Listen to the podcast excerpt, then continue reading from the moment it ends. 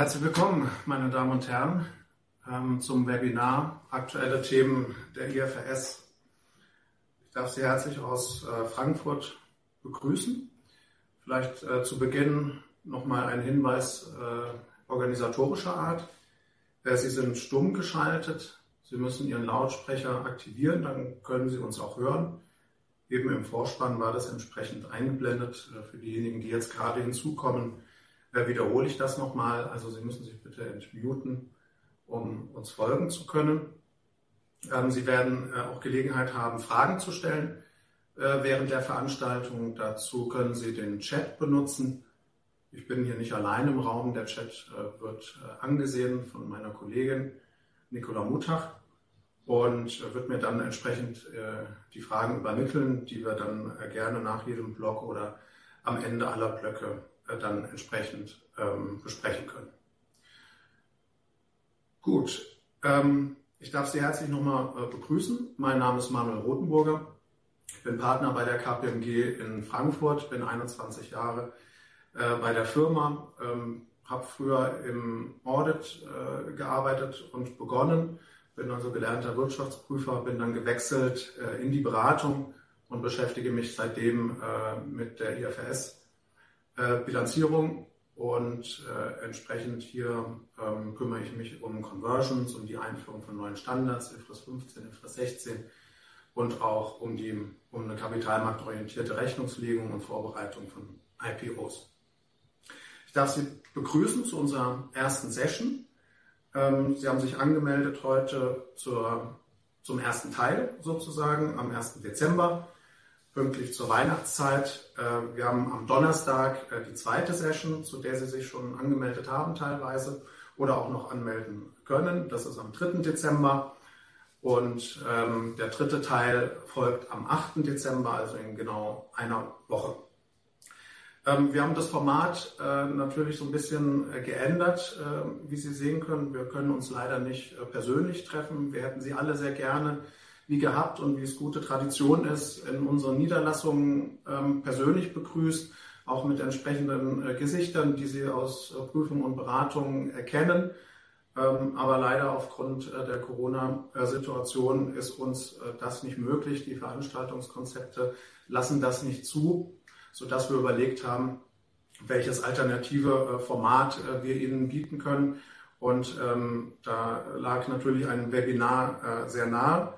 Und da das insoweit auch äh, nicht so gestaltbar ist wie ein, ein physisches Präsenzmeeting man nicht äh, drei oder vier Stunden äh, vor dem Laptop äh, verbringen kann, haben wir also äh, das Konzept gewählt, äh, die Veranstaltung in, in drei Teile anzubieten. Ähm, Sie wurden ja auch bei der Themenauswahl beteiligt. Ähm, so ist gerade die, die dritte Folge, also in einer Woche Wunschthemen äh, dort von Ihnen, unter anderem Principal Agent ähm, äh, Bilanzierung im Rahmen von IFRS 15 sowie Besonderheiten Konzernrechnungslegung und Finanzinstrumente, ähm, wo wir tiefe Insights bieten zu diesen komplexen Bilanzierungsfragestellungen. Im zweiten Teil in der nächsten Woche haben wir Themen rund um Goodwill Impairment Test, Goodwill Allokation, und insbesondere im Rahmen äh, der Umstrukturierung. Was bedeutet das für äh, den Goodwill Impairment Test? Äh, so wir gehen auch ein auf die DPR-Prüfungsschwerpunkte und ordnen die etwas aus unserer Sicht ein. Das, wie gesagt, sind die Teile, die noch folgen werden. Insoweit würde ich jetzt gern Ihnen die Agenda präsentieren, was wir für den heutigen Slot uns vornehmen. Denke, wir haben ungefähr im reinen äh, Vortrag ähm, so 60 Minuten ähm, Stoff eingeplant, sodass auch ausreichend Zeit ist für Ihre Fragen, die Sie, und ich wiederhole mich nochmal gerne über die Fragezeichenfunktion in den Chat äh, stellen können. Das ist natürlich ähm, ein Nachteil jetzt dieses Formats, dass wir das nicht dann besser diskutieren können und äh, die Möglichkeit haben, direkt aufeinander einzugehen. Aber wir bemühen uns, Ihre Frage so gut äh, wie es geht äh, zu beantworten aus der Ferne. Und ähm, insofern dann noch Rückfragen verbleiben oder wir den äh, Kern in der Antwort dann nicht ganz getroffen haben, haben wir immer noch die Möglichkeit, dass wir im Nachgang Sie ja nochmal kontaktieren können und wir uns dann dazu nochmal entsprechend austauschen können. Schauen wir also gemeinsam auf die Agenda. Ähm, ich möchte Ihnen gerne ähm, Sonderheiten im Rahmen äh, der Bilanzierung und Bewertung von Restrukturierungsrückstellungen vorstellen. Ähm, dann auf ein, ja, eine Art Memory-Jogger eingehen, Bewertung von latenten Steuern in der Krise. Das sind also Themenstellungen, die jetzt unmittelbar auch mit Corona oder Covid verbunden sind. Ähm, dann würde ich Ihnen gerne vorstellen äh, ein Amendment des IASB, ähm, was die Bilanzierung von äh, Honorous Contracts, also von Druckverlustrückstellungen nach IAS 37 äh, ändert, sowie ähm, auf zwei Fragestellungen eingehen im Zusammenhang mit der Bilanzierung von Leasingverträgen, also IFRS 16. Das ist das Programm für heute. Und ähm, beginnen möchte ich, wie angekündigt, äh, mit der Bilanzierung und Bewertung von Restrukturierungsrückstellungen. Das ist ein Thema, was wir immer wieder äh, mit unseren Mandanten äh, diskutieren, also quasi äh, leider ein, ein Evergreen. Ähm, und die Problematik äh, ist sicherlich hier, dass wir ähm, hier viele Fälle äh, sehen werden ähm, im Rahmen der Covid-Krise sowie der Pandemie und warum ist das Thema ähm, so interessant? Weil Sie alle wissen, ähm, dass eine Passivierungspflicht besteht bei rein faktischer äh, Verpflichtung. Eine rechtliche Verpflichtung in dem Sinne als objektivierendes Element ist hier äh, nicht erforderlich in diesem Themenkreis. Und insoweit ist ja die Bestimmung des Ansatzzeit, äh, Ansatzzeitpunktes ähm, oft ermessensbehaftet und auch oft mit Unsicherheit versehen, äh, so dass man oft nicht genau weiß, ja, ist es jetzt so hinreichend konkretisiert, dass man zum Abschlussstichtag einer Rückstellung ansetzen muss oder eben nicht. Und darauf äh, wollen wir jetzt im ersten Teil äh, dezidierter eingehen. Nun, ähm, wir lesen, wenn wir die Tageszeitungen aufschlagen, eigentlich jeden Tag, ähm, dass Unternehmen äh, krisenbedingt äh, Stellenabbaumaßnahmen diskutieren, ähm, planen und auch durchführen wollen. Und das äh, sicherlich auch im, im größeren Umfang, also in einem Zusammenhang mit einem größeren äh, Restrukturierungsprogramm, wo dann auch äh, nicht nur Personalmaßnahmen diskutiert äh, werden, sondern auch Standortschließungen ähm, oder anderweitige Umstrukturierungen in, in einem Unternehmen. Und ähm, die Themenkomplexe, äh, die man hier sieht, wir haben das mal in den Bubbles versucht darzustellen, äh, das heißt immer ein bisschen anders, beziehungsweise die Modelle sind äh, sicherlich im Einzelfall äh, sehr unterschiedlich. Da kann es sich dann um die gesetzliche Abfindung handeln, da kann es sich um den Übergang in eine Qualifizierungsgesellschaft handeln. Ähm, es gibt sogenannte Speed-Bonusse, die äh, Arbeitnehmern angeboten werden, um ja, eine vorzeitige oder einer, einer, einer Kündigung äh, zu, zu entgehen und insoweit äh, freiwillig ähm, eine Abfindung zu akzeptieren. Es gibt Vorruhestandsmodelle oder auch Freistellungsmodelle mit vollem Lohnausgleich. Also hier sieht man die ganze äh, Palette, ähm, die entsprechend äh, möglich ist und die diskutiert werden kann. Und ähm, ich meine, die Höhe der zugesagten Leistung, das bestimmt dann natürlich ähm, die Bewertung äh, der Rückstellung. Aber fraglich ist eben oft, wann denn konkret der Zeitpunkt gekommen ist, wann eine Rückstellung ähm, entsprechend zu bilanzieren ist. Und das wollen wir jetzt äh, ein bisschen genauer beleuchten. Und äh, das ist ein viel diskutiertes äh, Thema, gerade zum äh, Jahresende oder zum Beginn des neuen Jahres. Äh, mal hier plakativ äh, gesagt, in der Presse wird bereits über eine Entlassungswelle beim Unternehmen spekuliert. Auch die Geschäftsleitung, die überlegt äh, tatsächlich hin und her. Ja, und man will jetzt nun von Ihnen, vom Leiter Accounting, vom Konzernrechnungswesenleiter, aber auch vom Prüfer, vom Berater äh, wissen, ja, muss denn jetzt für eine erwartete Personalmaßnahme, über die hier diskutiert äh, wird, eine Rückstellung gebildet werden. Und wie es immer so ist, muss man sagen, ja, das kommt drauf an. Worauf kommt es jetzt en Detail an? Da sollten wir uns erstmal äh, einen Blick in die Standards werfen, um zu schauen, ähm, wie wir diesen äh, Sachverhalt ähm, Personalabbau äh, einordnen können in die jeweiligen Standards. Und äh, wenn Sie mal auf die linke Seite schauen, dann sind wir dort erstmal klassisch ähm, im IAS 19, weil natürlich äh, eine Leistung an einen Arbeitnehmer äh, im Rahmen von IAS 19 entsprechend äh, bilanziert, äh, bewertet und auch darüber äh, berichtet wird. Das sind dann entsprechend Termination Benefits. Und das gilt für alle ähm, Leistungen an Mitarbeiter im Rahmen von Abfindungen, die jetzt nicht in einem größeren Restrukturierungsprogramm äh, oder im Zuge eines größeren Restrukturierungsprogramms aufgelegt äh, werden.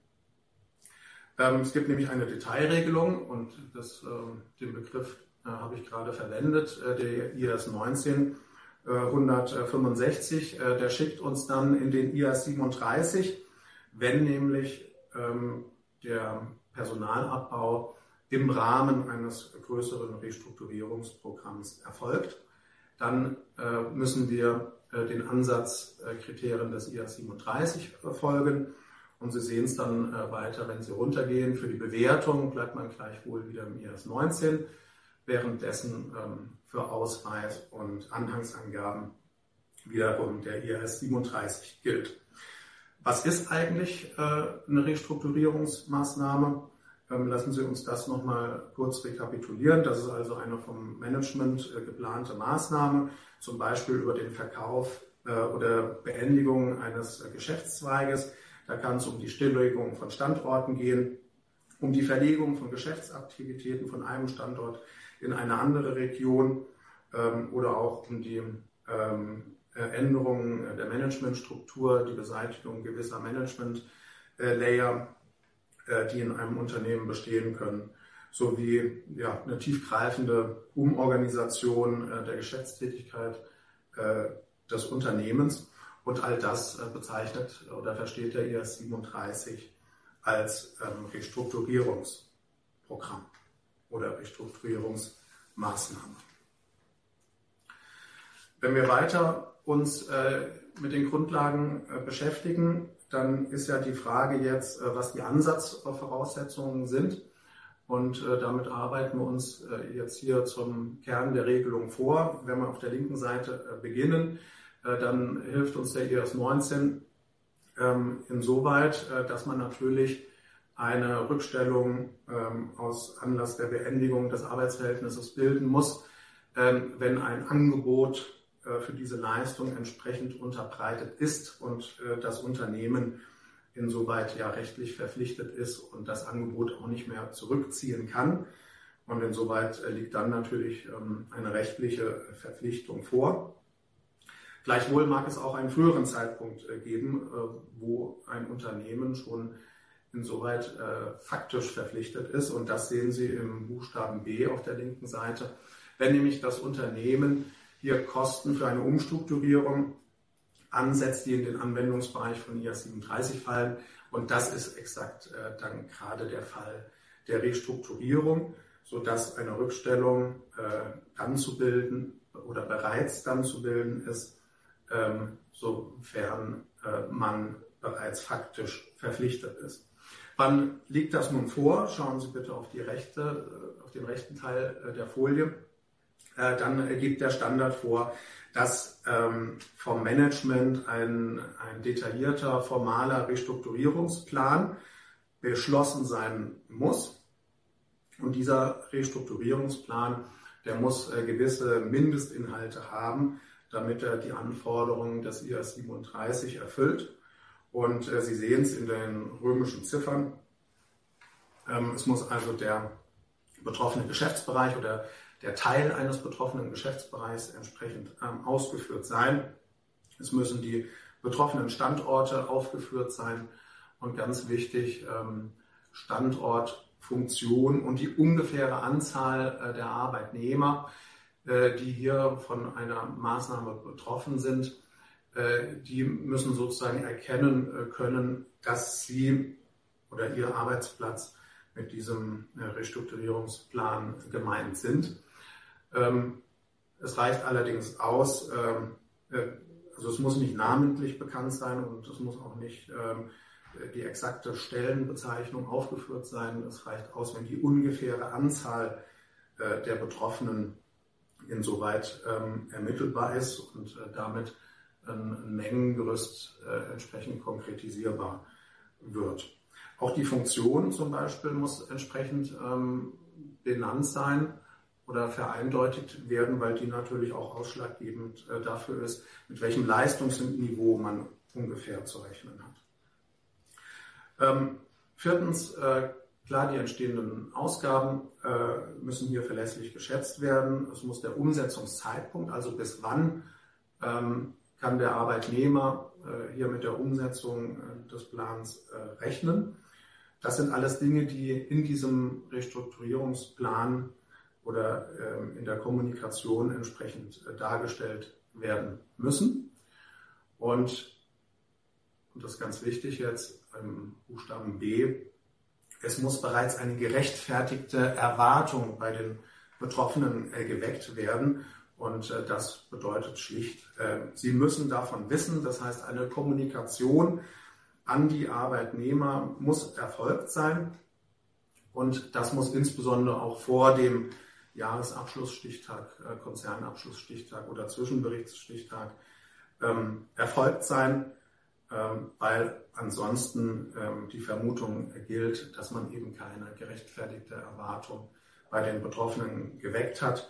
Ähm, man sagt auch, ein Unternehmen, was so einen Restrukturierungsplan kommuniziert, wird den auch nicht einfach so äh, wieder zurücknehmen und sich entsprechend unglaubwürdig äh, machen.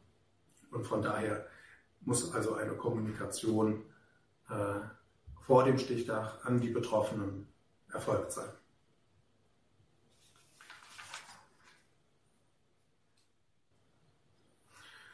Stellt sich die Frage jetzt, äh, wie genau muss man informieren und wen? Beleuchten wir erstmal ähm, die Frage, wen muss man informieren? Und ähm, dann ist es natürlich irgendwo offensichtlich, äh, wenn man äh, sagt, äh, man informiert alle.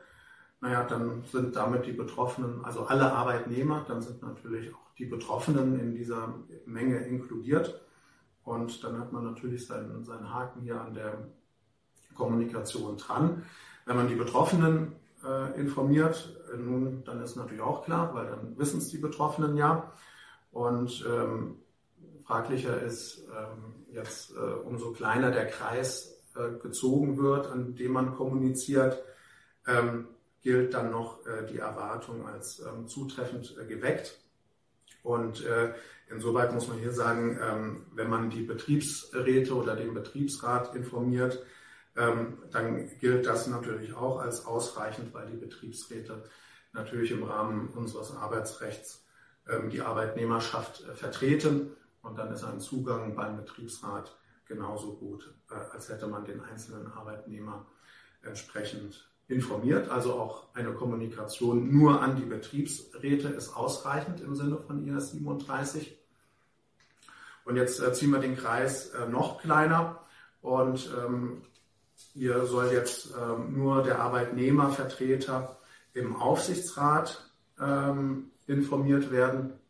Und äh, da äh, stellt sich äh, dann manchmal äh, die Frage, ob denn das ausreichend ist, ähm, weil es natürlich hier Möglichkeiten gibt, äh, dass Arbeitnehmervertreter im Aufsichtsrat einer besonderen Verschwiegenheit äh, unterliegen nach 116 Aktiengesetz. Also insofern kann das ausreichend sein wenn er also nicht der Verschwiegenheit unterliegt äh, bezüglich ähm, der jeweiligen Aufsichtsratssitzung. Ähm, aber sofern man der Verschwiegenheit unterworfen worden ist, dann könnte das hier auch nicht ausreichen. Wir müssen allerdings feststellen, dass wir in der Praxis ähm, das äh, eigentlich immer so sehen, dass sobald der Arbeitnehmervertreter im Aufsichtsrat informiert worden ist, fast zeitgleich auch die Betriebs äh, oder der Betriebsrat des Unternehmens in die Kommunikation mit eingebunden wird. Und ähm, von daher stellt sich die Frage dann oft nicht, ob es eine wirksame Kommunikation war. Wie muss die Kommunikation aussehen? Nun, da sind ähm, jetzt ganz vielfältige ähm, Varianten äh, denkbar. Man kennt noch das berühmte alte schwarze Brett, wo dann ein Aushang gemacht worden ist und dann entsprechend äh, die Verkündung ähm, des Programms äh, dort äh, wiedergegeben ist.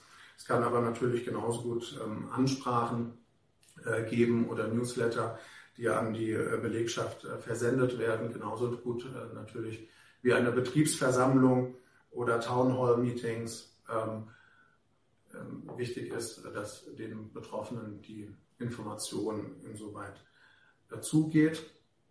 Und ähm, lassen Sie mich als Abgrenzung äh, noch sagen, natürlich gewisse vorbereitende Maßnahmen, Planspiele der Geschäftsleitung. Ähm, man rechnet mal links rum, man rechnet mal rechts rum und äh, schaut, was kommt da aufs Unternehmen zu. Das sind also noch ähm, vorbereitende Maßnahmen äh, der Entscheidungsfindung. Das ähm, ist natürlich dann, äh, und wenn sowas bekannt wird, dann ist das natürlich noch keine Kommunikation im Sinne des ähm, IR 37, weil das äh, dann an der Stelle noch zu vage ist und vom Management entsprechend nicht äh, beschlossen worden ist.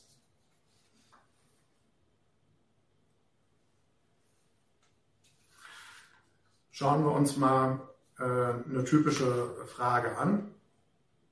Ähm, die Kommunikation ähm, eines Unternehmens ähm, ist noch sehr vage.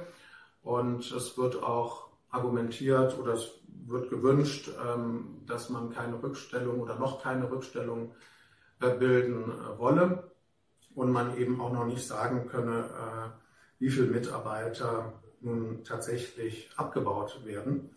Und ähm, das ist natürlich sozusagen jetzt mal hier ein bisschen abstrahiert, aber, aber die Kernfrage, wann ist ein Mengengerüst hinreichend äh, konkretisiert, ähm, sodass äh, man die Ansatzkriterien, die Ansatzvoraussetzungen des IAS 37 ähm, erfüllt. Wann kann also ungefähr die Anzahl äh, der Betroffenen abgeleitet werden? Wann ist ersichtlich, ähm, welche Funktionen ähm, hier betroffen sind und ähm, welche Standorte betroffen sind? Also ist die Frage, wie detailliert muss die Kommunikation sein? Und auch das äh, kann man sicherlich ähm, nicht pauschal äh, beantworten. Das muss man sich immer im Einzelfall anschauen. Und ich möchte Sie gerne jetzt ähm, auf der nächsten Seite mal durch äh, vier äh, Mini-Cases bzw. Beispiele äh, durchführen, aus denen dann ersichtlich äh, werden soll, wie man in den unterschiedlichen Varianten dann, dann entscheiden soll. Also es geht darum, wann ist das Mengengerüst hinreichend konkretisiert äh, um, also im Kommunikationsinhalt, um äh, die Ansatzvoraussetzungen zu erfüllen. Schauen wir uns den ersten Minicase an. Da beinhaltet die Kommunikation, dass ein Standort eines Unternehmens ähm, komplett äh, geschlossen werden soll. Ähm, und äh, wir unterstellen hier, äh, dass auch eine alternative Verwendung ähm, der betroffenen Mitarbeiter, also eine Möglichkeit der Übernahme in einen anderen Bereich, einen Wechsel in einen anderen Standort, in eine andere, in einen anderen Standort, in einer anderen Region des Unternehmens ähm, hier nicht in Betracht kommt und auch nicht möglich ist, weil es keine ähm, Produktionsstandorte in der Nähe gibt. Und ähm, wenn das auf, äh, soweit so umschrieben ist und der Sachverhalt ähm, entsprechend so ist, dann wissen die Betroffenen äh, durch, diese, durch diesen Kommunikationsinhalt nun, dass sie eindeutig äh, betroffen sind. Eine Alternativverwendung ist nicht gegeben und äh, damit ist das Mengengerüst insoweit schon bestimmt, weil der Standort hier komplett geschlossen wird. Schauen wir uns einen zweiten Case an. Dort soll auch ein Standort geschlossen werden, so der Kommunikationsinhalt. Und hier ist es allerdings äh, dann so, dass im regionalen Umfeld äh, drei weitere Produktionsstandorte dieses Unternehmens ähm, äh, vorhanden sind. Und insofern ist es hier für die Betroffenen unklar. Sie werden zwar in Kenntnis gesetzt, dass der Standort geschlossen wird, sie bleiben aber im Unklaren darüber, ob es gegebenenfalls eine Versetzung geben kann in einen der drei anderen Produktionsstandorte. Und von daher muss man in so einem Fall äh, sagen, Hier ist es äh, unklar, das Mengengerüst ist nicht hinreichend äh, konkretisiert, äh, weil eben eine äh, Umbesetzung an einen der anderen drei Standorte durchaus noch im Rahmen äh, des Möglichen ist. Schauen wir uns äh, den dritten Fall an. Hier soll es einen Standort geben mit, umfangreicher Produktions, mit umfangreichen Produktionskapazitäten, mit einer Vertriebsabteilung, mit einer Forschungs- und Entwicklungsabteilung, mit einer Strategieabteilung. Es sind insgesamt 1500 Mitarbeiterinnen und Mitarbeiter. Und jetzt heißt das ähm, in der Kommunikation, dass im Rahmen eines Effizienzprogramms 500 Mitarbeiter äh, abgebaut äh, werden sollen. Und hier ist es dann so, äh, und wir erinnern uns an die Ansatzvoraussetzungen von IAS 37, ähm, dass insbesondere auch die Funktion der Mitarbeiter, äh, die vom, ähm, von der Abbaumaßnahme betroffen sind, ähm, dargestellt werden muss. Und hier ist es jetzt so, an diesem Standort hat man nun eine große Bandbreite von Mitarbeitern, die die unterschiedlichsten Funktionen ausüben, in den unterschiedlichsten Abteilungen tätig sind. Und insoweit, ähm, dass hier eine sehr heterogene ähm, Gruppe von, von Mitarbeitern ist. Und da wird jetzt durch die schlanke Formulierung im Rahmen eines Effizienzprogramms sollen 500 Mitarbeiter abgebaut werden ähm, ja, keine hinreichende Konkretisierung vorgenommen äh, wird, dass der Einzelne jetzt nun weiß, bin ich eigentlich hier angesprochen oder nicht. Also in einem solchen Fall ist die Belegschaft zu heterogen, ähm, die abgebaut werden soll. Und insofern äh, wäre eine solche Formulierung hier zu unspezifisch. Und ähm, der letzte Fall, ähm, Sie können sich denken, ähm, hier haben wir jetzt ein, ein Headquarter äh, mit 3000 Mitarbeitern und ähm, hier ist die Kommunikation, dass 500 äh, Verwaltungsmitarbeiter abgebaut äh, werden sollen. Und äh, entsprechend ist das hier dann eindeutig äh, formuliert. Es gibt hier eine homogene Gruppe eben an Verwaltungsmitarbeitern und äh, da ist dann die Anzahl 500 insoweit ähm, entsprechend hinreichend äh, genannt, weil hier die Gruppe eben entsprechend homogen ist. Nochmal zur Klarstellung. Im Rahmen der Kommunikation ähm, ist nicht entscheidend, äh, dass Einzelpersonen benannt werden.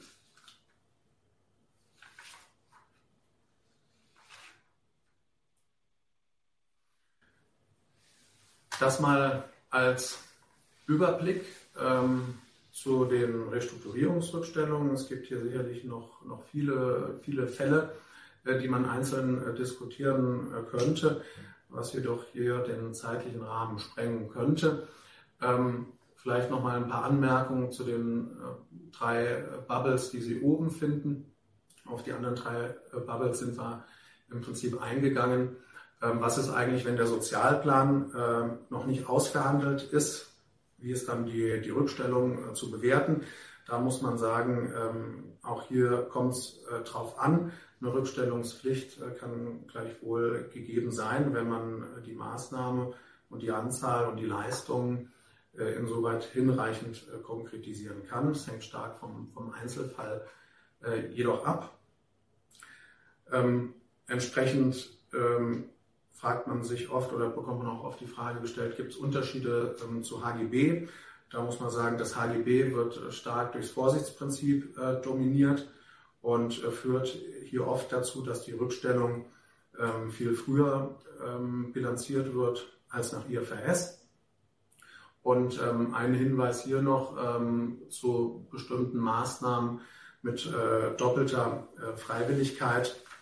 Ähm, hier sind entsprechende Maßnahmen ähm, verbunden, wo das Unternehmen äh, eine Art, ein freiwilliges Angebot äh, macht an den Arbeitnehmer zu sagen, äh, wenn, wenn du äh, kündigst, ähm, dann bekommst du einen bestimmten äh, Speedbonus oder eine, besondere ähm, Kompensation äh, dafür. Gleichwohl steht das dann nochmal unter dem Prüfungsvorbehalt, also insoweit der doppelten Freiwilligkeit des Unternehmens. Und äh, wenn man ähm, so ein Angebot macht im Rahmen von einer äh, laufenden Personalmaßnahme, ähm, dann äh, wird man hier in der Regel zu keiner Rückstellungspflicht äh, kommen, weil eben der Prüfungsvorbehalt äh, des Unternehmens noch gegeben ist. Auf der anderen Seite sehen wir, ähm, äh, sehen wir auch viele Angebote mit doppelter Freiwilligkeit auch eingebettet in in stufenweise ja, oder in Stufenpläne, ähm, die auch eingebettet sind in Restrukturierungsprogramme. Ähm, und insoweit muss man sich dann fragen, ob der Prüfungsvorbehalt des Unternehmens dann noch substanziell ist.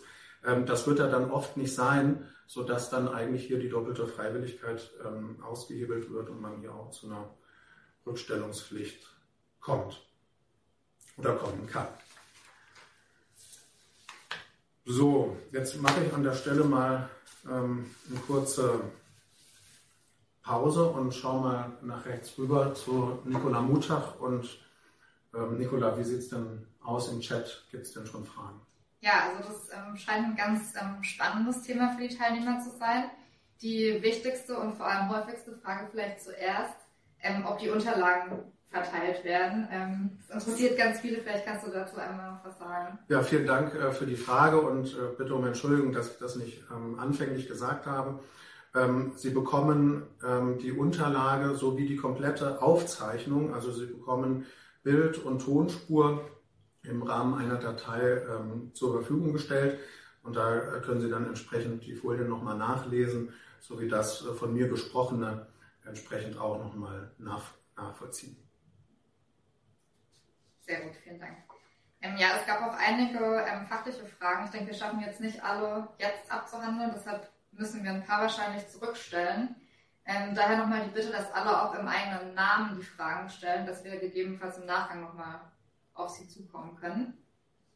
Ich würde jetzt aber mal mit der ersten ähm, Frage starten. Ähm, hier schreibt ein Teilnehmer, ähm, wir führen seit einigen Jahren Restrukturierungen durch und stehen auch aktuell in Bezug auf einen weiteren Standort in Verhandlungen mit dem Betriebsrat zu möglichen Abbaumaßnahmen.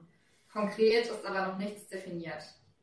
Und die Frage, die jetzt ähm, hier anschließt, entsprechend kann also noch keine Rückstellung gebildet werden. Richtig? Ähm, insoweit, ähm, ja, richtig so eindeutig äh, wird man es, glaube ich, noch nicht beantworten können. Ich habe ein paar Mal eingeblendet, es kommt drauf an. Aber ich will mal eine mögliche Antwort äh, ableiten, so wie ich den Sachverhalt ähm, ähm, verstehe. Und zwar sagen Sie, ähm, dass wir schon äh, auch in Vorjahren Restrukturierungen ähm, durchgeführt haben. Ich interpretiere das mal so, dass auch schon im Vorfeld andere Standorte ähm, eventuell geschlossen äh, worden sind. Und äh, das ist natürlich insoweit äh, äh, oder kann ein Indikator sein, dass man hier doch äh, eine verlässliche Schätzung ähm, für eine Rückstellungsbewertung durchführen kann. Ähm, Sie haben gesagt, ein, ein weiterer Standort wird geschlossen. Also wenn, wenn klar ist, ähm, um, um welchen Standort es dort geht, dann hätten wir ja einen Haken schon gemacht, wenn wir den, die IAS 37 ähm, ähm, Tatbestände nochmal rekapitulieren. Anzahl der Mitarbeiter hätten wir auch, wenn dieser Standort komplett äh, geschlossen wird. Äh, von der Funktion ähm, der Betroffenen, äh, die werden, werden dann auch geklärt. Und jetzt geht es äh, einfach darum, um das Leistungsniveau, um die Rückstellung ähm, zu bilden. Und jetzt sagte ich also, wenn man natürlich aus der Vergangenheit ähm, schon verschiedene Sozialpläne verhandelt hat mit dem Betriebsrat, dann äh, muss man sagen, in der Praxis sind äh, die Sozialpläne, die so nacheinander folgend aufgelegt werden, oft sehr ähnlich gestaltet, ähm, weil man natürlich auch einen Gleichbehandlungsgrundsatz äh, gegenüber den Mitarbeitern erfüllen muss. Und insofern würde, wenn man so eine historische ähm, Erfahrung hat, das hier auch reichen für ein äh, für ein äh, Best Estimate im Rahmen der Rückstellungsbewertung, ähm, so dass es hier durchaus äh, Fälle geben kann, wo eine Schätzung schon jetzt verlässlich machbar ist.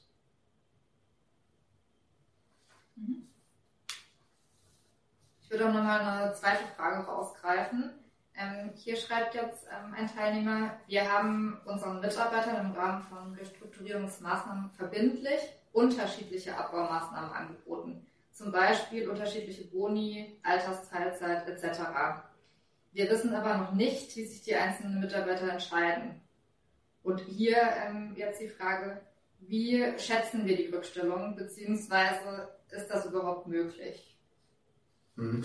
Also das ist auch wieder das, das Themenkreis, äh, der Themenkreis ähm, der, der verlässlichen äh, Schätzung einer Rückstellung. Ich verstehe das hier so, dass man äh, verschiedene äh, Komponenten äh, oder verschiedene Pakete anbietet und ähm, der betroffene Mitarbeiter kann sich dann äh, entscheiden, ähm, welches ähm, Angebot er annehmen möchte.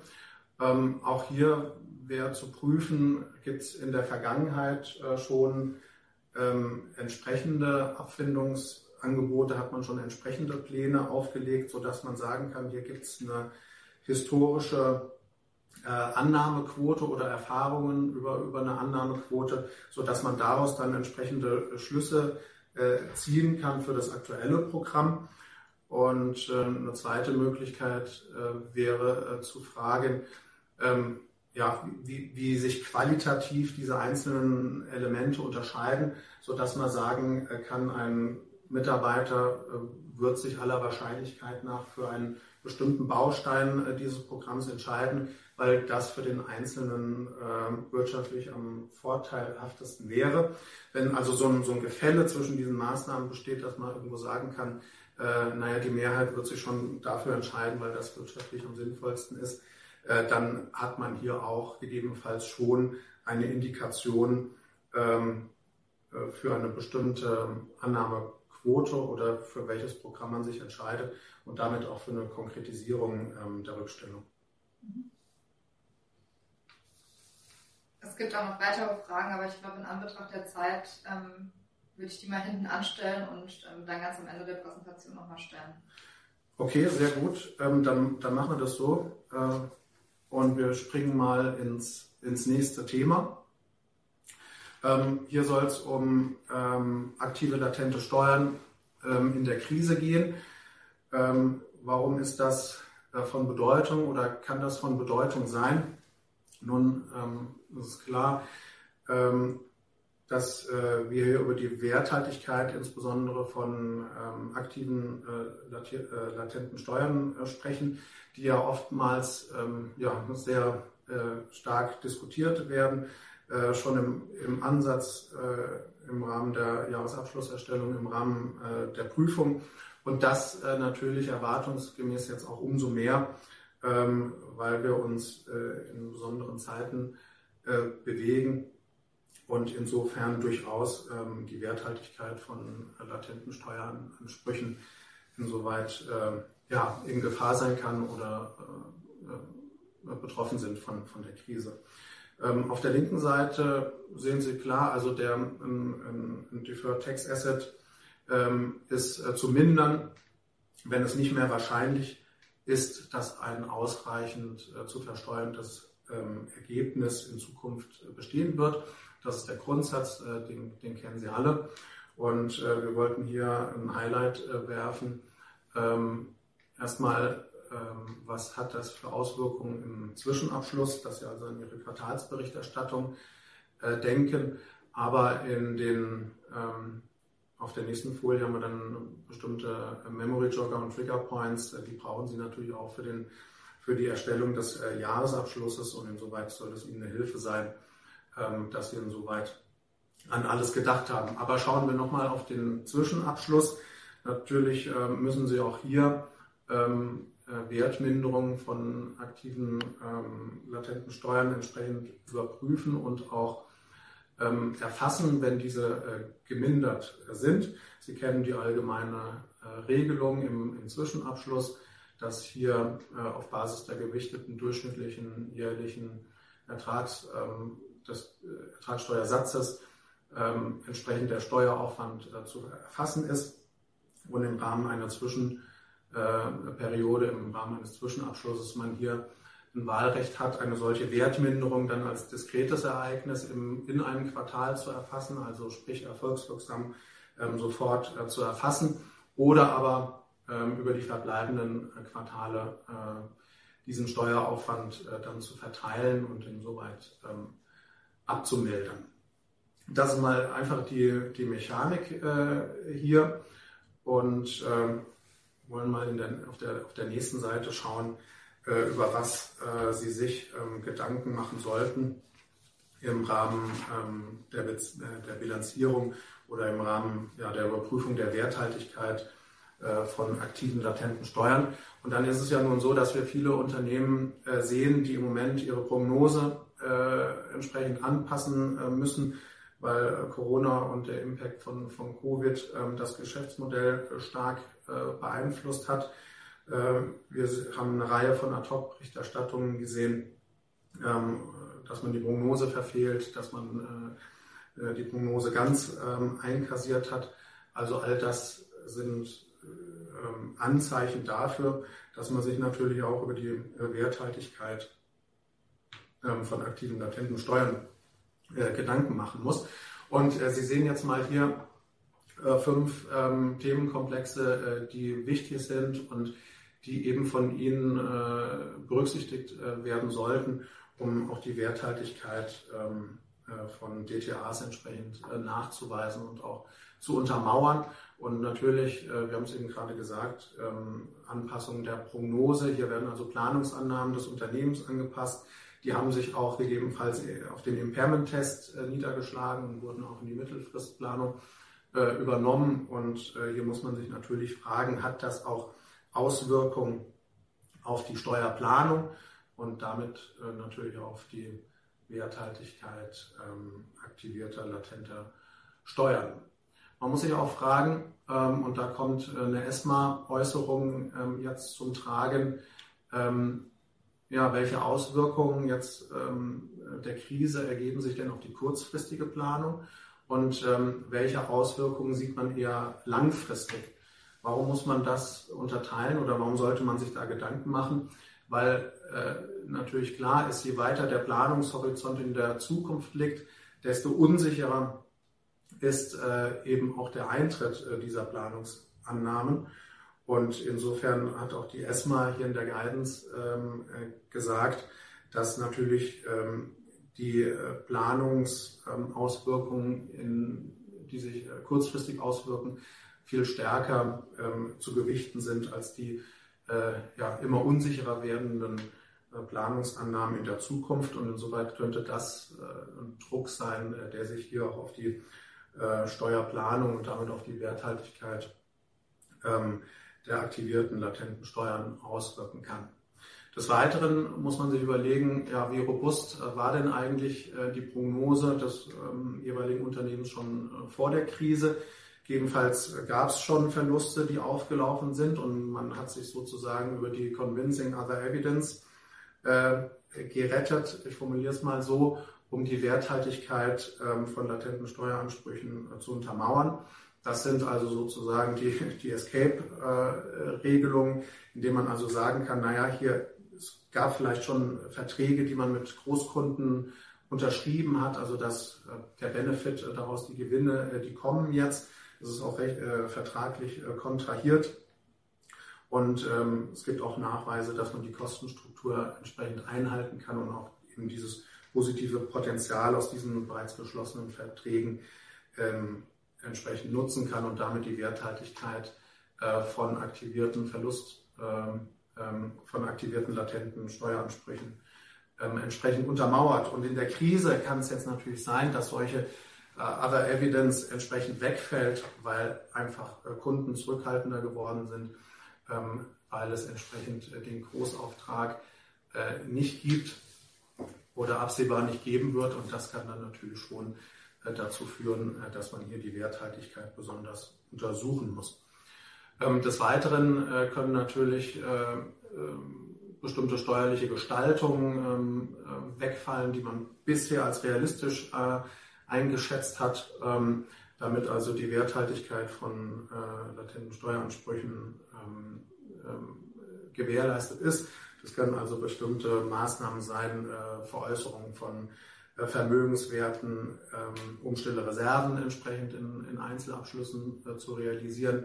Möglicherweise haben sich diese stille Reserven äh, jetzt im Rahmen der Krise amortisiert oder sind eben einfach nicht mehr, ähm, nicht mehr vorhanden, ähm, sodass also eine solche steuerliche Gestaltung jetzt nicht mehr positiv einrechenbar ist bei der Bewertung eines ähm, DTA. Und als letzten Punkt äh, haben wir hier die ähm, Steuererleichterungsprogramme. Sind die schon ähm, sozusagen scharf geschaltet oder kommen die erst noch? Da muss man sich natürlich über die Länder, in denen man tätig ist, äh, Gedanken machen, um dann die entsprechende Werthaltigkeit einer solchen Position ähm, auch zu untermauern. Was wir Ihnen hier mitgeben wollten, äh, sind einfach diese diese Themen, haben Sie das auf Ihrer Agenda, wenn Sie über Ihre Werthaltigkeit von latenten Steuernansprüchen diskutieren und insbesondere ja, holen Sie sich frühzeitig äh, Informationen, gehen Sie frühzeitig in die Abstimmung, äh, auch mit anderen Abteilungen, äh, sei es Controlling und natürlich äh, Tax, äh, um die entsprechende steuerliche Planung ähm, zu konkretisieren, damit Sie also zum, ähm, zum Stichtag dann auch die erforderlichen Nachweise für ihre DTAs parat haben.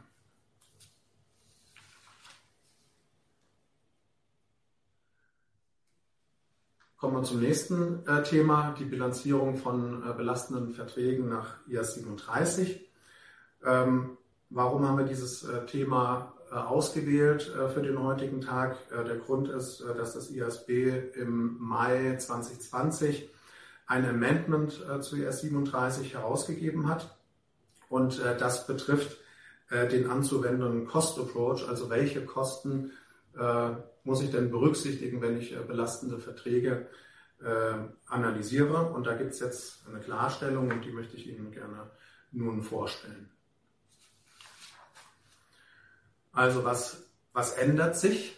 Ähm, wenn Sie mal oben schauen, grau hinterlegt, äh, die Definition von einem, von einem Honorous Contract dann ähm, wird man sehen, äh, dass das äh, relativ ja, un unverändert ist. man braucht in dem Sinne ein Contract, ähm, das ist klar.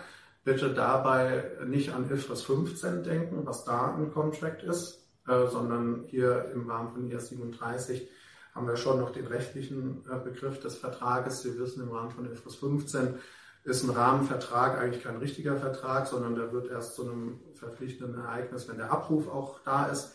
Von daher ähm, immer so ein bisschen aufpassen mit den, mit den Wordings in, in den einzelnen Standards. Also hier geht es wirklich um den, um den rechtlichen Vertrag.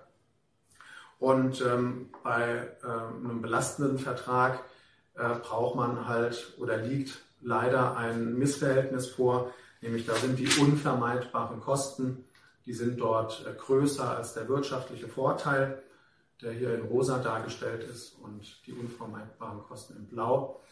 Ähm, also insofern wirkt äh, dieser äh, Vertrag belastend.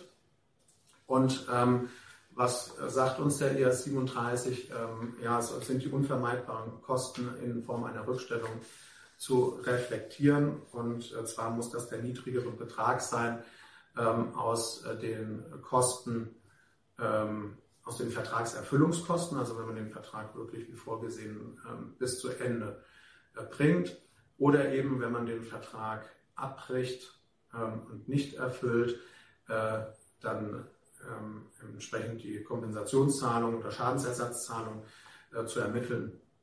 Und der kleinere Betrag äh, davon ist dann der Betrag, äh, den man in die Rückstellung nimmt. Wichtig vielleicht auch hier nochmal zur Erinnerung, äh, egal welche Absicht man hat, also ob man jetzt äh, den Vertrag erfüllt oder nicht erfüllt, man muss ähm, auf jeden Fall schauen, was der niedrige Betrag aus den beiden Varianten ist. Und auch wenn man ihn erfüllt äh, und die Nichterfüllung wäre günstiger, dann würde man die Kosten der Nichterfüllung zurückstellen. Daran hat sich jetzt äh, nun erstmal nichts geändert, aber was hat sich denn nun geändert? Und zwar ähm, hat das ISB ähm, den Kostenbegriff äh, konkretisiert, und zwar in der äh, Variante der Vertragserfüllungskosten. Wir schauen also jetzt nicht ähm, auf die Kosten, äh, wenn man den Vertrag nicht erfüllt, sondern auf die Vertragserfüllungskosten. So, und da ist es jetzt äh, so, dass es äh, eine neue Textziffer äh, gibt im IAS 37, nämlich die 68a. Und da steht drin, dass die Kosten zu berücksichtigen sind, die unvermeidbar sind, um den Vertrag zu erfüllen. Also wirklich directly attributable to the contract sind ähm, und insoweit, insoweit erstmal eigentlich klar ist.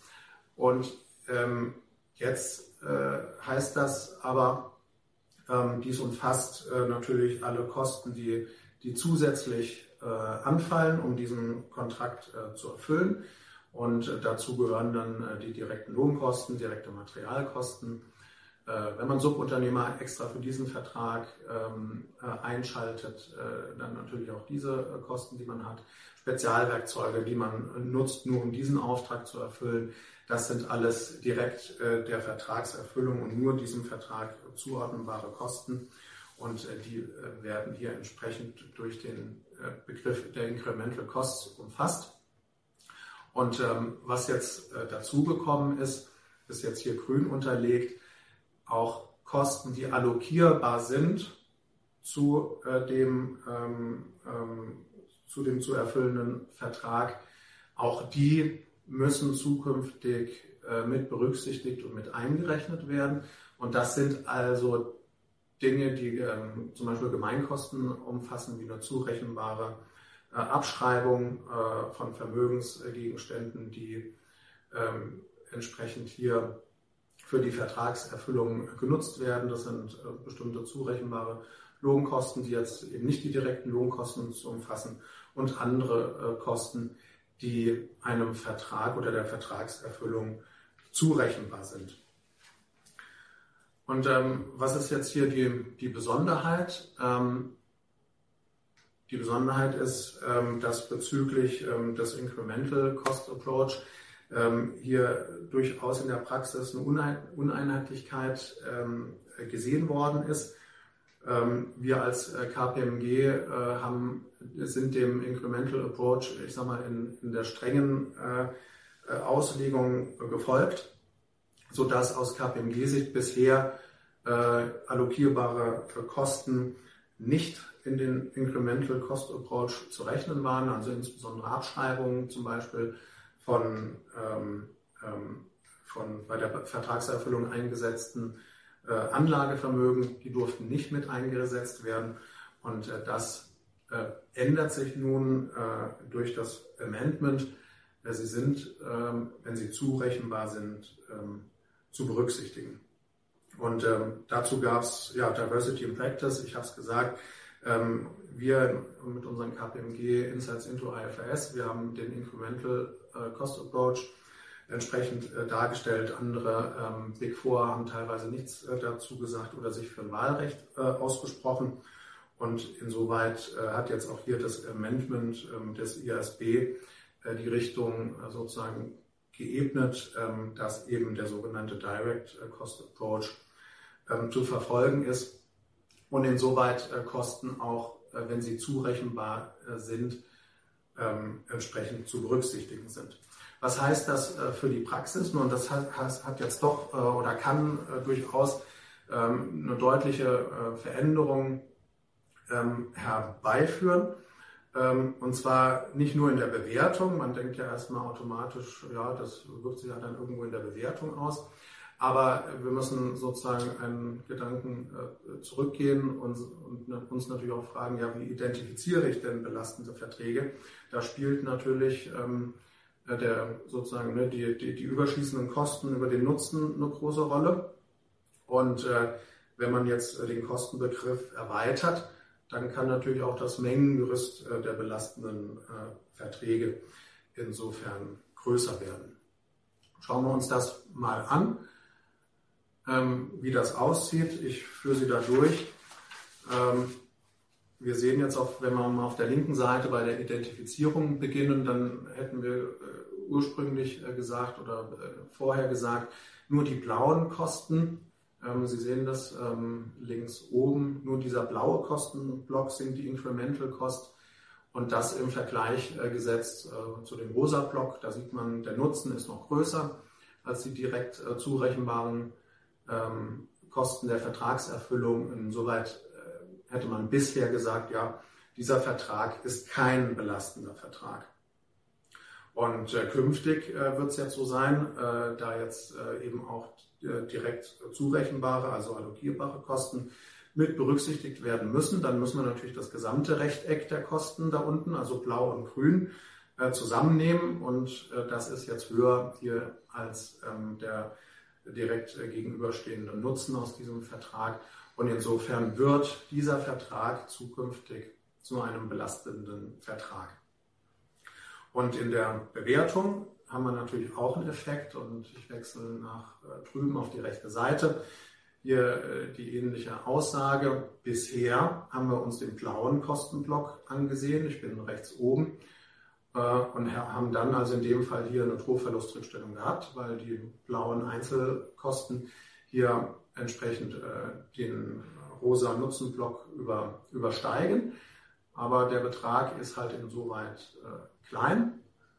Und äh, wenn Sie nach unten schauen, äh, muss jetzt aufgrund der Änderungen ähm, ähm, und der Einbeziehung weiterer Kosten hier natürlich die Rückstellung im Vergleich äh, zum Fall davor erhöht äh, werden, weil jetzt hier die komplette Spannbreite von Blau und dem grünen Kasten im Vergleich zum Nutzen entsprechend zurückgestellt werden muss. Also aus der Änderung können jetzt äh, können jetzt mehr Verträge äh, belastend werden. Das heißt, das Mengengerüst äh, ändert sich und äh, die Bewertung äh, bestehender äh, belastender Verträge ähm, kann sich verändern, ähm, weil man einfach hier dann gegebenenfalls einen höheren Rückstellungsbetrag ähm, ermitteln muss.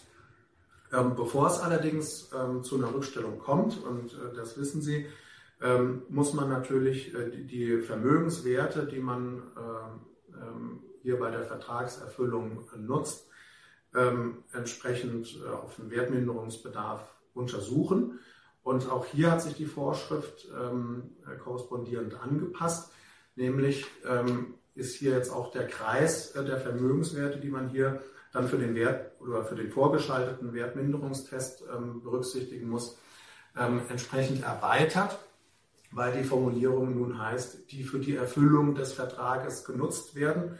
Und ähm, vorher äh, hat man dort äh, nur ähm, die Vermögenswerte ähm, berücksichtigt, die ausschließlich für den jeweiligen Vertrag genutzt werden, also insoweit, insoweit eindeutig dedicated waren. Und ähm, das ist also auch hier äh, ein, ein, wichtiger Punkt.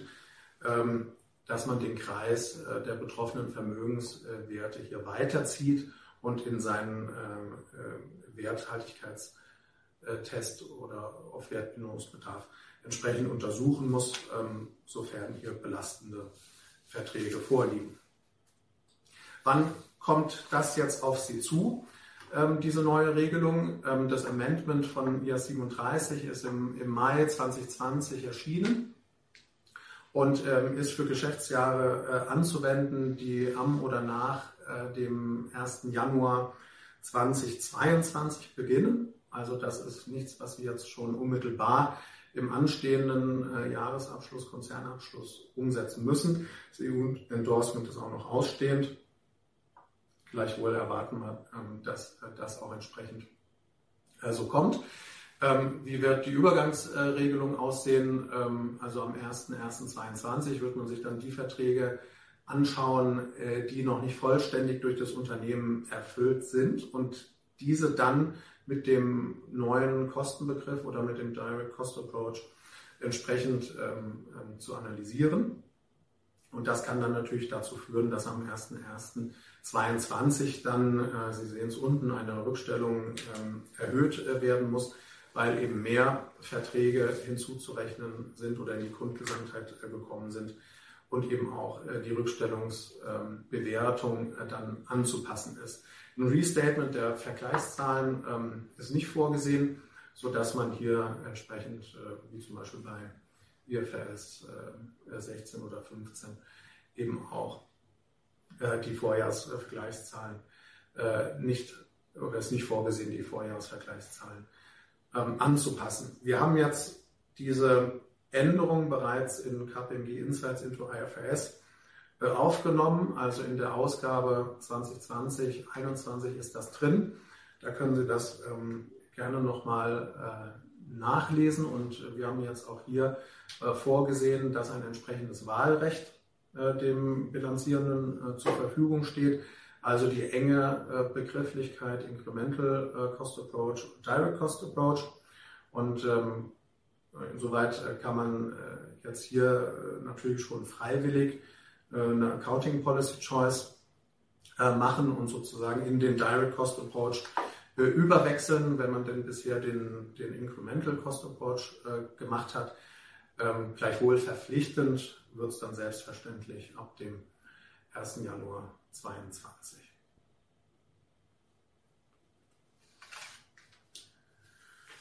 Gut, ähm, soweit äh, zu den belastenden Verträgen. Und ähm, ich möchte zum Thema 4 äh, kommen und äh, dann natürlich auch wieder auf, auf Fragen eingehen. Das Thema 4 ähm, hier haben wir mitgebracht ähm, zwei Fragestellungen äh, rund um den IFRS 16, also im Zusammenhang mit äh, Leasingverträgen. Und ähm, hier hat ja auch das ISB auf die Covid-Krise entsprechend äh, reagiert. Ähm, ich möchte Ihnen hier nochmal in Erinnerung bringen, welche Amendments hier geschaffen worden sind um das Thema Rent Concessions im, äh, entsprechend im Rahmen von, von Covid äh, in den Griff zu bekommen oder die, die Bilanzierung entsprechend ähm, zu erleichtern. Worum geht es hier bei Rent Concessions? Ähm, hier geht es darum, dass äh, Leasinggeber äh, anteilig oder teilweise äh, auf Leasingraten äh, verzichten und insofern den Leasingnehmer insoweit hier von der ähm, Pflicht zur Zahlung der Leasingraten befreit. Hier im Beispiel, Sie sehen es auf der Folie mal für zwei Monate, das kann natürlich auch länger sein oder wiederkehrend in, in Intervallen sein. Und äh, auf der rechten Seite eine Maßnahme, die ähm, auch ähm, oft gesehen wird, ist äh, die Stundung von äh, Leasingraten. Also hier muss der Leasingnehmer äh, dann, obwohl die Rate fällig äh, geworden ist, äh, nicht zahlen sondern der Zahlungszeitpunkt wird dann auf einen späteren Zeitpunkt ähm, verlegt. Äh, hier im Beispiel auf äh, November, Dezember 2020. Auch hier sind natürlich auch andere äh, Zeitpunkte denkbar. Warum ist das jetzt ein Problem? Ähm, weil das ja Regelungen sind, die also in den ursprünglichen Vertrag, in das ursprüngliche Vertragsverhältnis eingreifen, weil diese Rent Concessions ähm, diese Benefits oder diese Erleichterungen für den Leasingnehmer ja natürlich nicht vorgesehen waren im, im Mietvertrag. Und ähm, insoweit stellt äh, eine Einigung äh, dazu, eben bestimmte Raten nicht zu zahlen oder sie später zu zahlen, eigentlich eine Modification dar, die im Sinne von IFRS 16 ähm, äh, zu behandeln ist. Die Modification-Regelungen, ähm, wer da schon mal reingeschaut hat, äh, die sind äh, sehr komplex. Ähm, man muss also neue Barwerte berechnen von Right of Use Asset und äh, entsprechend äh, von der Verbindlichkeit. Und äh, der Haken dabei ist, dass man das auch noch mit einem neuen Zinssatz machen muss. Also Sie müssen dann ähm, zum Zeitpunkt der Modification Ihre Incremental Borrowing Rate für diesen Vertrag ähm, neu bestimmen. Und das ist natürlich sehr aufwendig und kann in der Masse der Verträge, die hier mit unter betroffen ist, äh, sehr komplex und arbeitsintensiv sein. Und deswegen hat äh, das ISB hier diese Practical Expedient ähm, nur für Leasingnehmer ähm, ermöglicht und gesagt, äh, dass wenn man hier im Rahmen der Covid ähm, Concessions liegt, dass dann eine oder dass dann diese Änderung nicht nach den Lease Modification Rules durchgeführt werden muss, sondern äh, stattdessen eben vereinfacht behandelt werden kann. Und wenn wir uns mal die Spalte mit dem Verzicht äh, anschauen, ähm, dann, ja, dann entsteht hier, ähm, ja, man wird letztendlich befreit von der Verpflichtung, eine Rate zu zahlen. Also man hat das natürlich im Barwert ähm, der Lease Liability drin gehabt. Jetzt ein Teil davon muss man nicht bezahlen. Also muss man die Liability entsprechend ausbuchen und das darf man eben hier vereinfacht äh, tun und ähm, berücksichtigt ähm, das eben als Ertrag in der, in der G&V. Und äh, wichtig ist vielleicht auch nochmal zu schauen, ähm, wann man das äh, machen muss. Und zwar ist, wenn der Verzicht auf die Leasingraten, wenn das unbedingt ist, also man muss hier keine weitere, es müssen keine weiteren Faktoren oder Ereignisse äh, vorliegen, ähm, die dann den Verzicht äh, wahr werden lassen, dann ist es so, dass Sie bereits zum Zeitpunkt der Vereinbarung mit dem Leasinggeber äh, diesen G&V-Effekt buchen. Also das kann natürlich dann auch deutlich vor dem eigentlichen, vor diesen eigentlichen Monaten sein, wo man die Leasingrate ähm, bezahlen sollte, äh, würde man dann schon diesen G&V-Effekt ähm, erfassen. Wenn ähm, der Verzicht noch ähm, bedingt ist, weil zum Beispiel gesagt wird, ja nur wenn der Umsatz, äh, den man erzielt, eine bestimmte Schwelle unterreicht. Ich meine, im Einzelhandel kann man das gut äh, sehen. Ähm, nur dann äh, wird der Verzicht äh, eintreten. Dann ist es natürlich so, dass die Bedingungen da auch erstmal eintreten muss. Und insofern wird der G&V-Effekt dann gebucht, wenn die Bedingung auch eintritt. Wie geht man jetzt vor bei einer Stundung? Bei einer Stundung ist es ja nun so, dass man rechtlich sozusagen nicht befreit wird von, von einer Schuld sondern bei der Stundung äh, muss man nur zum vorher gesehenen Zeitpunkt äh, nicht zahlen. Und insofern äh, verändert sich hier auch äh, die Verbindlichkeit entsprechend nicht. In den Monaten, wo man nicht zahlt, wird also die Lease Liability nicht getilgt. Sie wird aufgezinst. Das ist das, ähm, was, was man macht. Also man voll, vollzieht den Aufzinsungsplan weiter. Man hat nur die Tilgung nicht. Und äh, wenn man dann, äh, wie hier, äh, die Zahlungen dann später nachholt, ähm, wird dann entsprechend die, die Zahlung als, als Tilgung erfasst.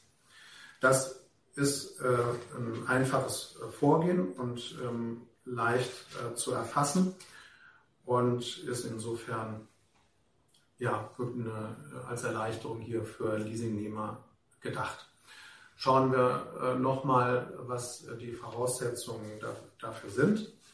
Ähm, die Summe der Leasingzahlungen äh, muss also ähm, kleiner sein als die ursprünglichen Leasingzahlungen.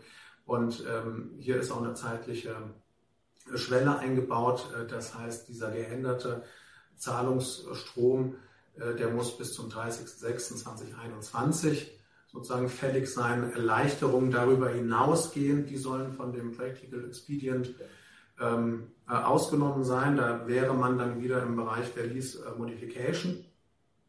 Und äh, warum hat man das gemacht? Weil man das äh, eben Corona-bezogen, Covid-19 bezogen entsprechend ähm, äh, genehmigen oder nur für, für diese Fälle entsprechend äh, vorsehen wollte. Ob das verlängert wird, entsprechend muss man sehen, äh, das müssen wir weiter äh, verfolgen. Und insoweit ist das etwas, was auch ähm, sofort anwendbar ist und auch äh, von Ihnen entsprechend schon im aktuellen Geschäftsjahr genutzt werden kann.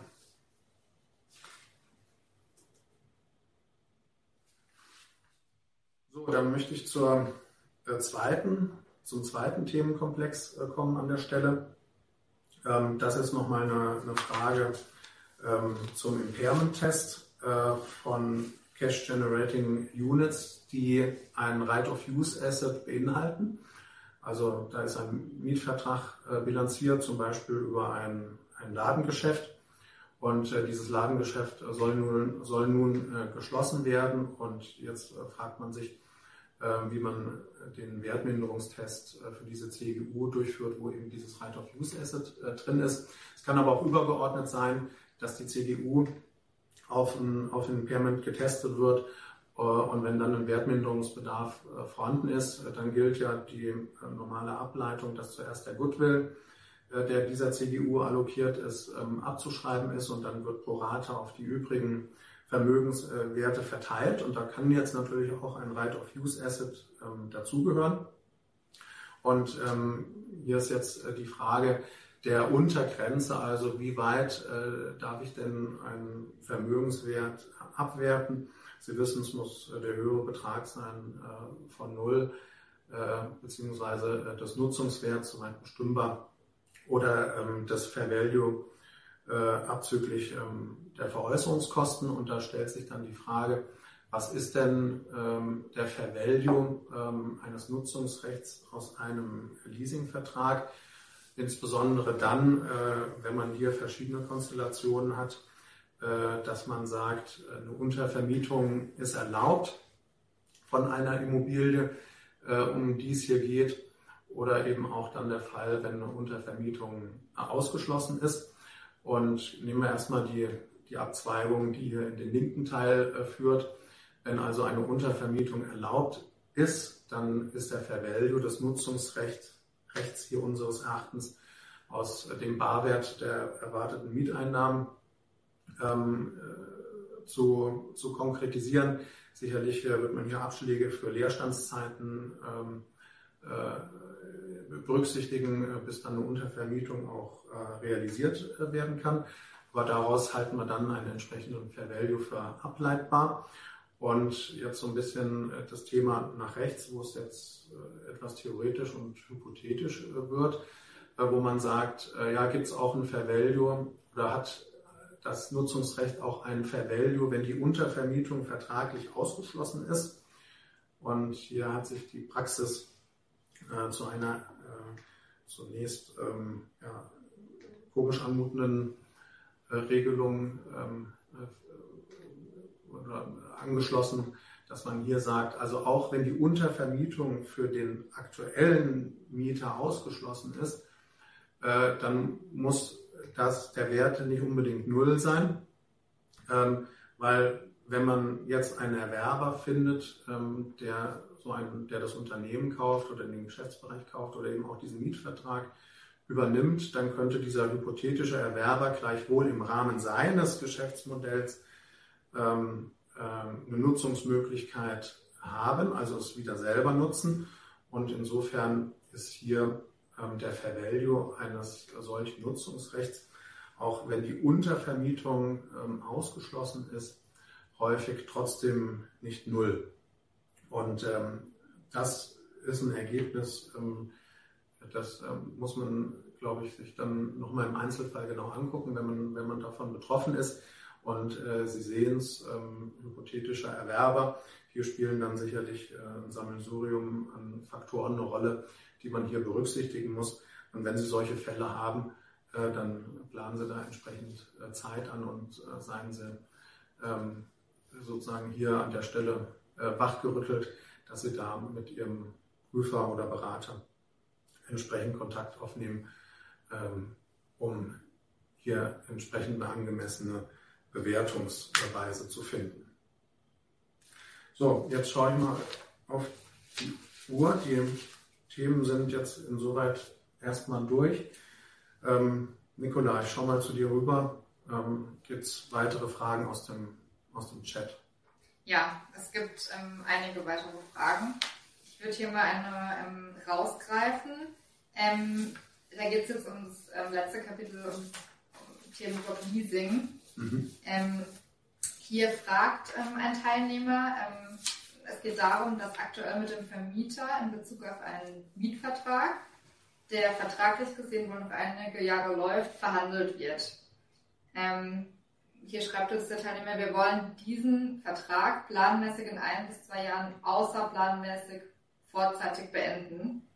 Und ähm, aktuell sieht es so aus, als könnten wir es nicht abwenden, dass wir dem Vermieter bei vorzeitiger Beendigung eine Art Strafe zahlen müssten. Und hier lautet jetzt die Frage, wie in dem Fall die bilanzielle Abbildung erfolgen würde. Mhm.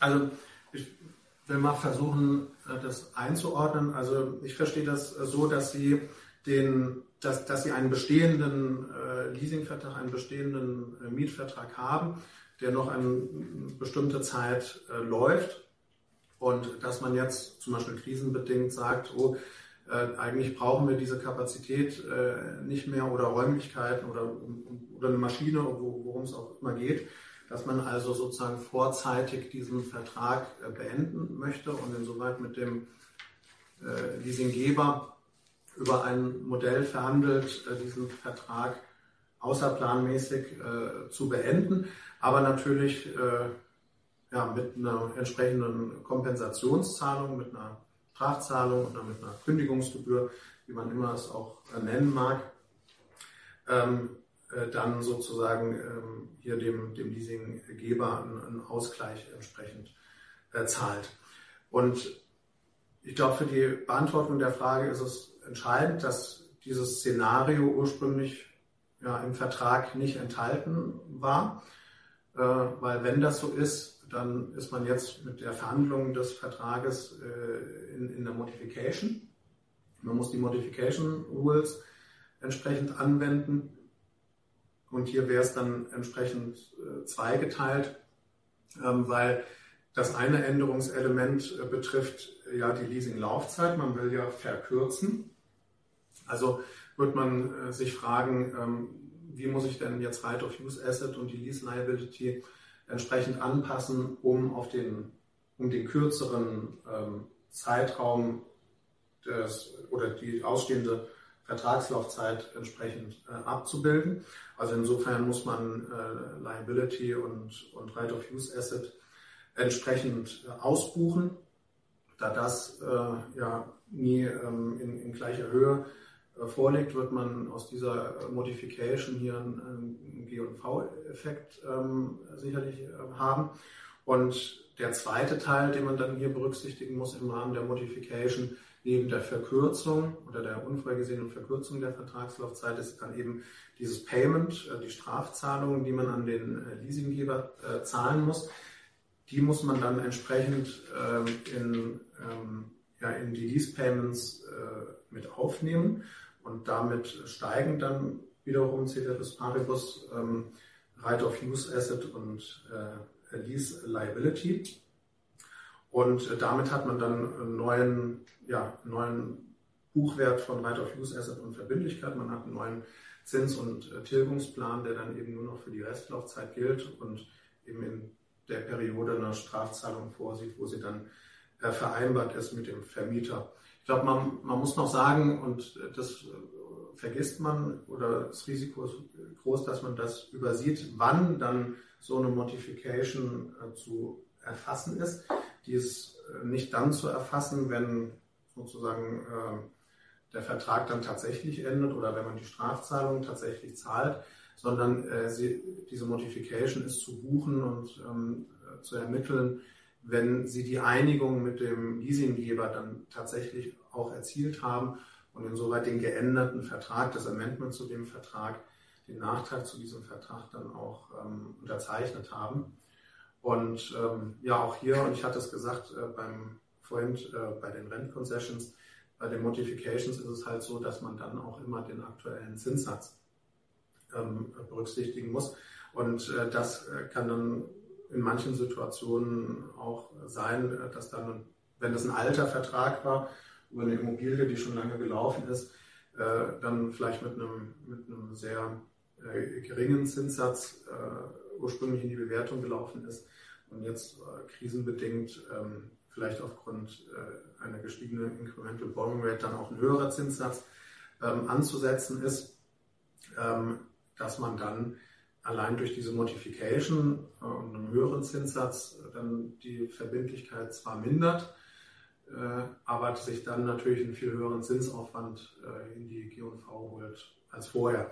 Also da sind natürlich viele Dinge drin. Ähm, und man muss sich die Modification Rules immer äh, wirklich äh, sehr stark im Einzelfall äh, anschauen und durchprüfen, um da auch dann zum, zum richtigen Ergebnis zu kommen. Ich hoffe, dass, die, dass ich es so getroffen habe ähm, für, den, für den Fragesteller. Ähm, ja, gibt es noch mehr? Ja, es gibt noch mehr Fragen. Ähm, ich würde nochmal in den ähm, ersten Themenblock springen, weil ähm, es dazu mehrere Fragen gab und die, die ich jetzt nenne, wurde auch zweimal gestellt. Ähm, mhm.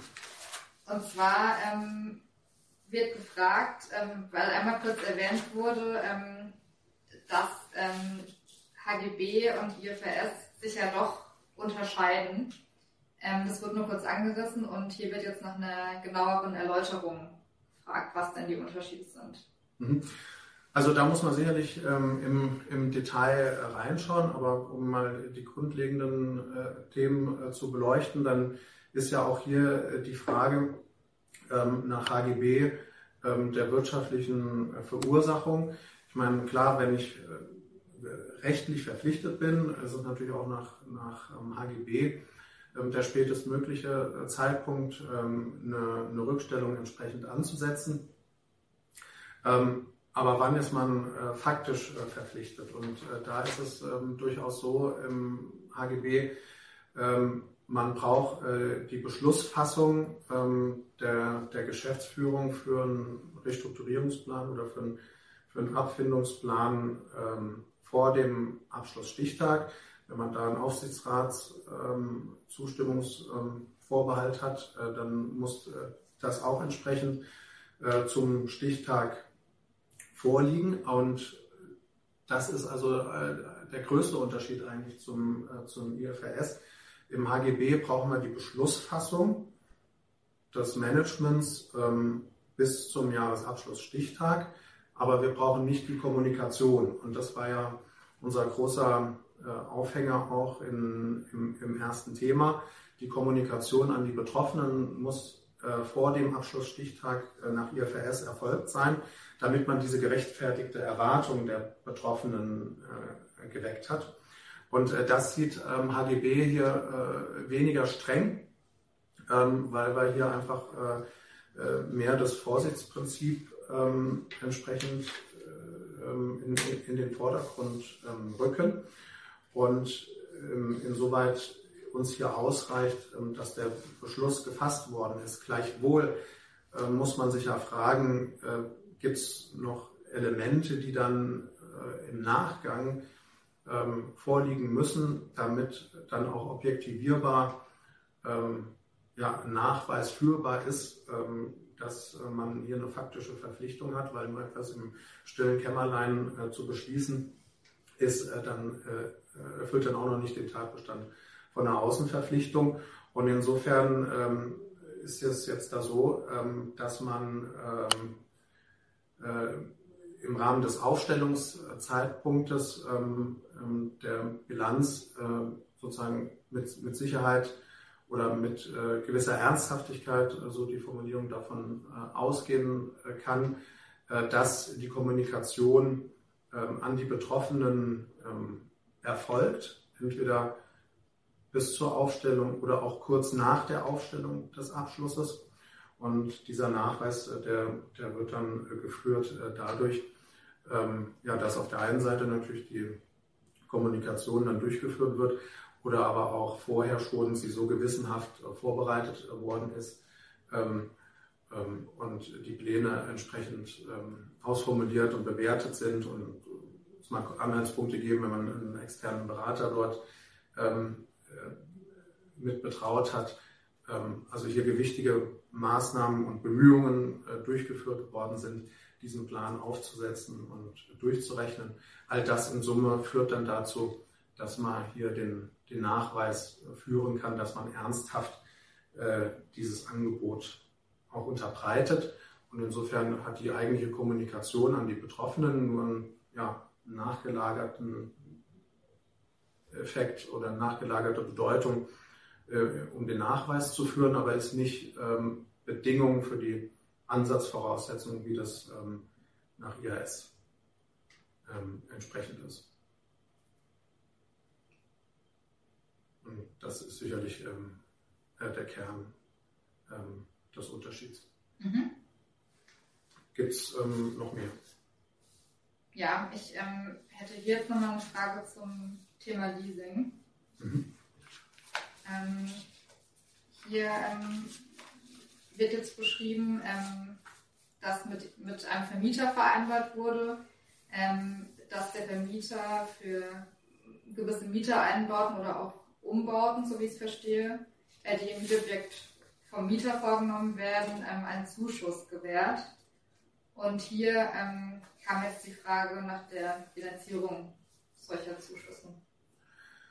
Ähm, also Zuschüsse, das ist ein Themenkomplex. Ähm, Zuschüsse ähm, zu Mietereinbauten. Das haben wir ja natürlich häufig oder Sie haben das auch häufig in Ihrer Praxis, dass man bestimmte Einbauten in gemietete Räume, in gemietete Immobilien äh, tätigt. Und im Vertrag ist dann vorgesehen, äh, dass man einen Zuschuss zu den äh, Kosten von Seiten des Vermieters äh, bekommt.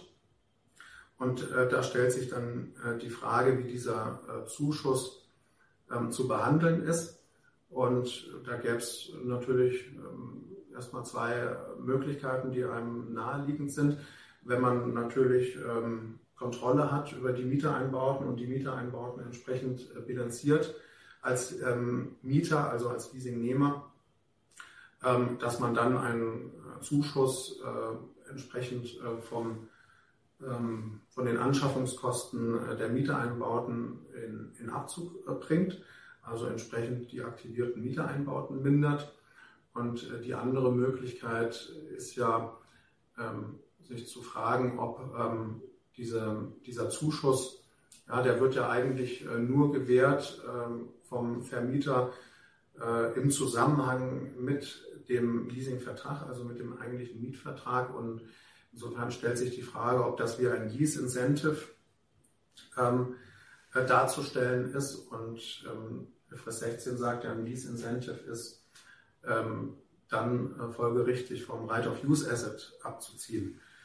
Und ähm, jetzt gab es hierzu immer wieder ähm, Diskussionen äh, dazu, weil ich erinnere mich auch noch an ein Beispiel in, der, in den Illustrative Examples ähm, zum IFRS 16, äh, wo dann ähm, ein Zuschuss des Vermieters ähm, äh, den, den Anschaffungskosten der Mietereinbauten entsprechend äh, zugerechnet worden ist.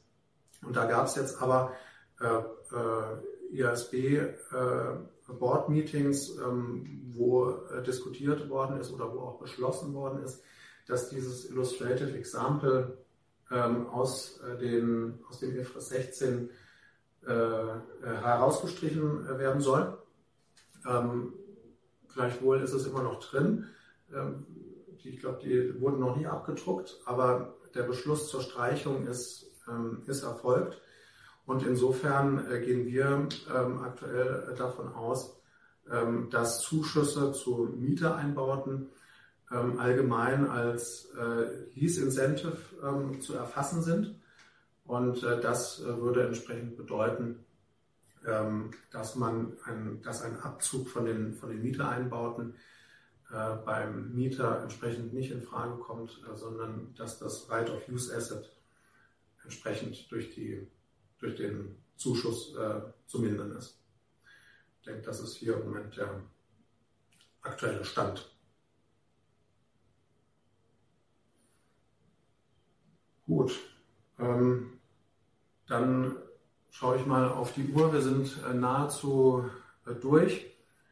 Ähm, Nick mal, ob es noch weitere äh, Fragen gibt. Ähm, ja, es gibt äh, welche. Ähm, ich würde sagen, die können wir natürlich äh, jetzt alle nicht ähm, beantworten. Wir werden die sammeln und mal kategorisieren und äh, dann im, im Nachgang äh, auf Sie zukommen, um entsprechend ähm, Ihnen auch die Ant äh, Antwort zu geben zu den Fragen, äh, die Sie gestellt haben. Wir schauen mal, wie wir das äh, handhaben können, dass wir sie bündeln und entsprechend dann mit, mit Übersendung hier ähm, von der Präsentation und der Tonspur, dass wir da äh, das nochmal ergänzen. Ähm, oder wenn das nicht möglich ist, weil es wirklich einzelfallbezogene Fragen sind, dass wir die dann äh, in einem 1 zu 1 äh, ähm, besprechen und wir auf Sie zukommen dürfen. Ich hoffe, das ist in Ihrem Sinne. Und äh, dann möchte ich jetzt hier an der Stelle pünktlich schließen und den, den ersten Teil, die erste Session unseres Webinars ähm, beenden. Ich möchte Ihnen an der Stelle ähm, alles Gute wünschen. Haben Sie noch einen guten Resttag, eine gute Restwoche. Wählen Sie sich bitte wieder ein am Donnerstag. Da empfängt Sie ein Kollege zum, zum zweiten Teil Wie gesagt, da wird es um äh, Goodwill-Allokation, äh, Goodwill-Impairment-Test äh, und Reallokation gehen, sowie um die DPR-Prüfungsschwerpunkte. Und ja, damit verabschieden wir uns aus Frankfurt und wünschen Ihnen noch einen guten Tag. Bis dann.